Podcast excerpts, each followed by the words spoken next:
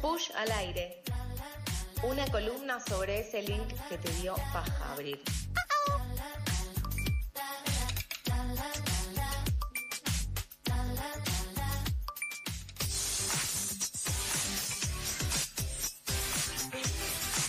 Ay, Gordi, no te quedes afuera de las tendencias. No seas ese viejo meado que no sabe lo que está pasando en Twitter. Actualizate. Y qué mejor para actualizarse que nuestra querida columnista, Majo. ¿Cómo estás, Majo? Buenas mañanas, desperezándose. Hola Lauti, hola Flor. No, ¿cómo andan? muere.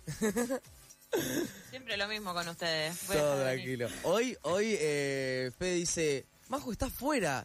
Nos quedamos todos como, ¿cómo que estás fuera? Vino para acá y estabas afuera del Meet. Eh, troleaste un poco a nuestro productor que salió a buscarte a la puerta y yo dije, qué raro. Habrá tenido que venir a Capital por algo. ¿Viste? Vos decir, ¿por qué está fuera? No tiene sentido. Ay, perdón, Fede. Encima ni lo conozco y ya lo troleé. Ah, Fue sin querer, eso es lo importante, Val, que no fue a propósito. Sí, sí, sí, fue, fue sin querer. Quedó la costumbre de que cada vez que había un meet todo el mundo decía fuera o abajo como si hubiese llegado a la casa de alguien. Sí. Y nada, medio boluda, me quedó la costumbre. Claro, me olvido que ustedes están allá y yo acá. Sí, sí, igual no. Estás, estás todo, todo, upa, opa, para que me ajusto una tuerca. Estás completamente perdonada.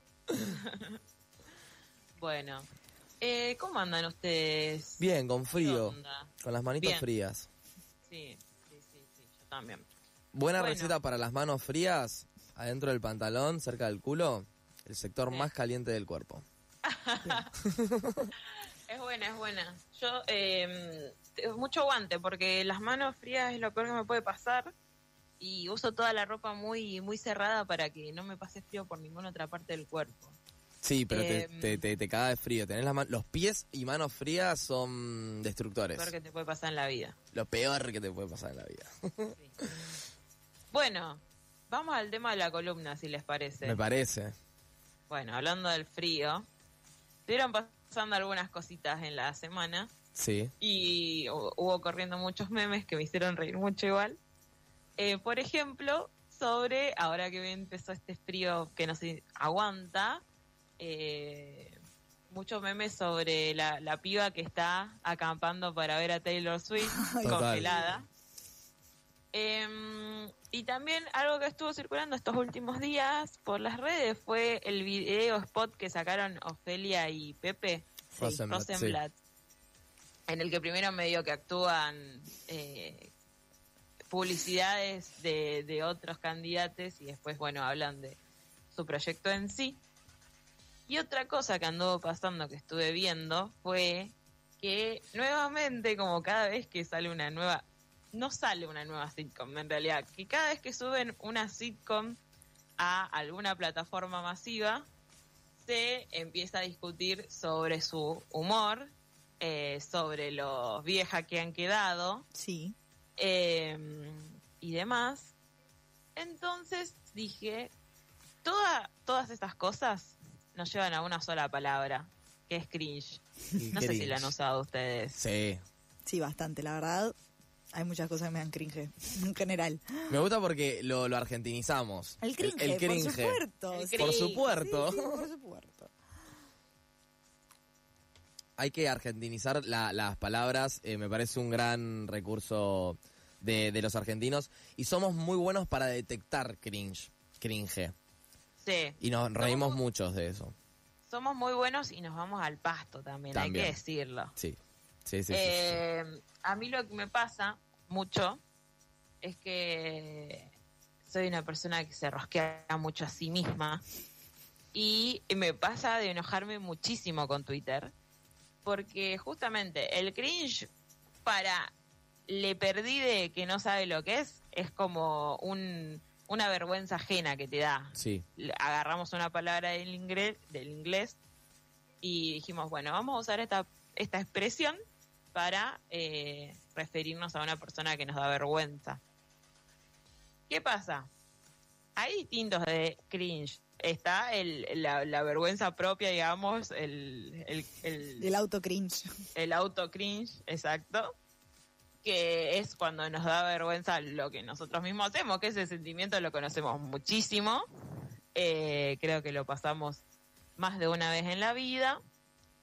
Em, después está como un, un cringe más compasivo de una persona hacia una persona en realidad que no sabe bien que está que está haciendo algo que lo hace quedar en vergüenza, que podría estar más relacionado a, no sé, por ejemplo, vieron The Office. Sí, excelente. Bueno, Michael Scott es una persona que da mucho cringe es el cringe en persona, sí. Claro, pero es básicamente lo que constituye a ese personaje, es que permanentemente te da muchísima vergüenza lo que hace y lo que dice. Exactamente, exactamente. Eh, y sobre todo porque esto, o sea, él piensa que es genial, que es un Es tipazo, un tipazo. o sea, el mejor Eso no lo piensa, lo dice. Sí, lo dice, un directamente. tipazo. Y no, yo lo amo, para mí es un tipazo, ¿eh? sí, obviamente, es que terminás amándolo. O sea, hace poco yo terminé, mi- me, mi- miré y terminé Mother Family. Sí. Sí. Y Bueno. Phil Duffin es un Sí. personaje que es Michael Scott, es el Michael Scott de, de, de Modern Family. Es genial, es yo estaba como lo amo. Sí, eh, Finn es muy... eh, para mí es mejor definición del cringe es eh, Finn porque no se va tanto al carajo como Michael Exacto. Scott. No se va... el- Michael Scott se va al carajo. En, en- por capítulo tiene cuatro o cinco que se va al carajo mal. Eh, el padre de Modern Family es eh, bastante más cringe porque es como el buenazo bobo. Sí, Y exacto. entonces como que te da esa cosa de, ay, no podés hacer esto, no podés decir eso. Bueno, em, y después hay otro cringe que es el que a mí más me preocupa, que para esto, para, para sintetizar todas las ideas que tenía del cringe, resulta que busqué un video de la youtuber que se llama ContraPoints, no sé si la tienen. No, Sí. no la conozco. Bien, sí, Flor seguro la conocía. Eh, bueno, es una youtuber, youtuber. que habla sobre muchas cuestiones eh, también muy relacionadas con las redes y con, con la diversidad en general, eh, que tiene videos que son muy largos, son muy largos. Eh, este del cringe duraba una hora 26 minutos más o Oh, menos. largo, bueno, es un largo. montón igual, largo, es- es un largo. montón, Programa de chimentos. pero Lam. contenido serio no, programa de chimentos. Bueno, Same igual. Em, pero bueno, recomiendo que busquen, si algún día están medio el pedo en YouTube, eh, tenemos un fin de largo de por medio después de verte toda la temporada de Black Mirror, Claro. eh, ContraPoint. Agarrancamos por ahí. ¿y qué decía ContraPoints? Bueno, acá hablaba eh, eh, sobre el, el cringe despectivo o, o- o para ya para diferenciarte del otro al nivel de, de que te reís de la otra persona y que termina siendo también como un cringe más de eh, eh, Bardeo. educación so- no sí, Sí. de educación social como eh, vos si haces esto vas a ser una persona cringe y no hay nada que una persona quiera menos en la vida que ser una persona cringe Es O el sea, Tomás nadie- Holder, ponele. Es el cringe ¿Eh? que te da Tomás Holder, de Gran Hermano. Exacto, exacto, exacto, exacto. Imagínense que yo medio que lo tengo ahí de, de costadito, no sé bien quién es. Pero sí, es una persona así. Yo he visto sus TikTok y era como, Dios mío, por favor. Eh, y justamente es un mecanismo de defensa también, Sí, lo que claro. acabo de decir.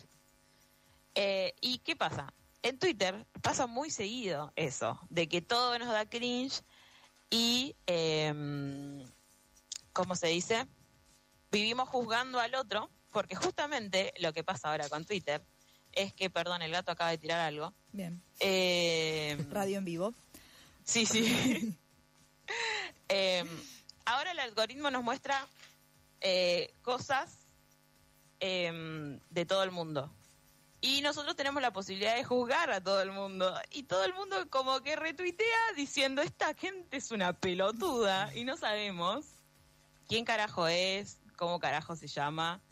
eh, no sé qué problemas de la- en la vida tiene. Y me parece que esta columna va a quedar corta, así que vamos a poder seguir profundizando en este tipo de cringe. Eh, y esto fue una puerta que abrimos nada más. Una pequeña Pero para que también repensemos que vamos a retuitear bardeando a personas. Claro, Eh, o sea, es todo eso. esto fue una reflexión sobre Majo enojada con Twitter porque Sí. la gente está siendo muy malvada. Un Es poco. tu lugar igual, vos enojate con quien quieras y criticalo y está perfecto. Sí, total, es tu espacio. Sí, sobre todo porque mm, yo también a veces lo hago, pero por ejemplo, esta chabona que, que le quiso cortar a- al vínculo porque no sabemos quién era, Por de una forma muy rara, ay Sí. sí. esa persona necesita saber que pasó cualquier tipo de límite. ¿Un poema? Un poema, es muy bueno. Es muy bueno. Pero hay otra gente que posta que no da, no da, capaz que tiene 16 años y ni, ni sabemos. Sí. Sí. Hay que, hay que, no sé, igual Twitter, yo perdón, yo tengo una postura muy fuerte de Twitter de, de los 2015, de los 2010, 2015 de Twitter. Que loco, si vos vas a estar en esta red y vas a empezar a tuitear y te pegan con un palo, bancátela, loco, porque es así. O sea, ese es la, el espacio de los palazos. Si no te vas a bancar un palazo, no estás hecho para Twitter. Sí, sí, eh, es que está bien, tiene sentido, pero también hay que pensar que eh, la gente es muy distinta y no entiende toda la ironía. Hay gente Claro. que le Sí. cuesta mucho la, ironía con gente que ya conoce. Anda a Instagram, subite una foto de tu perrito y tu desayuno. No, es- no, es- no estás Bueno. para esto. Bueno, podemos seguir esta discusión en la próxima columna. Sí, Me parece bien. absolutamente.